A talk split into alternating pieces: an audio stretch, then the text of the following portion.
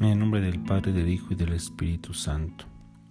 Ven Espíritu Santo, llena los corazones de tus fieles, enciende en ellos el fuego de tu amor. Envía Señor tu Espíritu y todo será creado, y se renovará la faz de la tierra.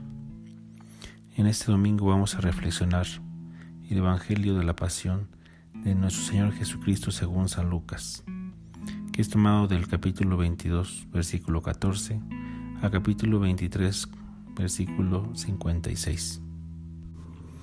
La liturgia de este domingo nos ofrece la oportunidad de acompañar a Jesús como discípulos, desde la última cena hasta su sepultura. Esta ocasión es perfecta para contemplar, dejarnos atrapar por la narración de los eventos que nos dieron la salvación.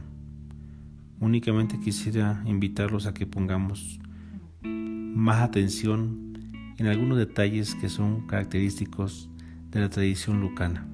Primero, el evangelista hace un claro énfasis sobre la unidad que existe entre la cena de Pascua que Jesús comparte con sus discípulos y el banquete definitivo del reino, aun cuando esta última cena se ha visto perturbada por la triste noticia de que el traidor comparte la misma mesa con el Señor.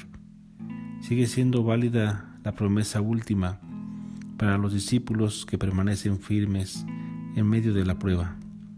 Segundo, el tema de la oración, que aparece dos veces. La primera se refiere al mismo Jesús, que ha rogado al Padre por Pedro, para que no pierda su fe.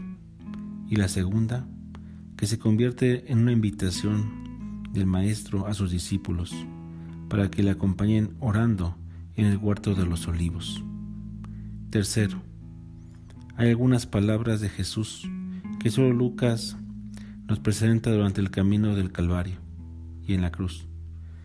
Cada una de ellas son expresión de la donación total que el Hijo ha hecho al Padre por la salvación de los hombres. Hijas de Jerusalén, no lloren por mí, lloren más bien por ustedes y por sus hijos. Padre, perdónalos, no saben lo que hacen. Yo te aseguro que hoy estarás conmigo en el paraíso. Padre, en tus manos encomiendo mi espíritu. Solo me resta desearles que tengan en esta Semana Santa un vivo encuentro con el Señor resucitado. Que Dios los bendiga y los llene de alegría con su luz pascual.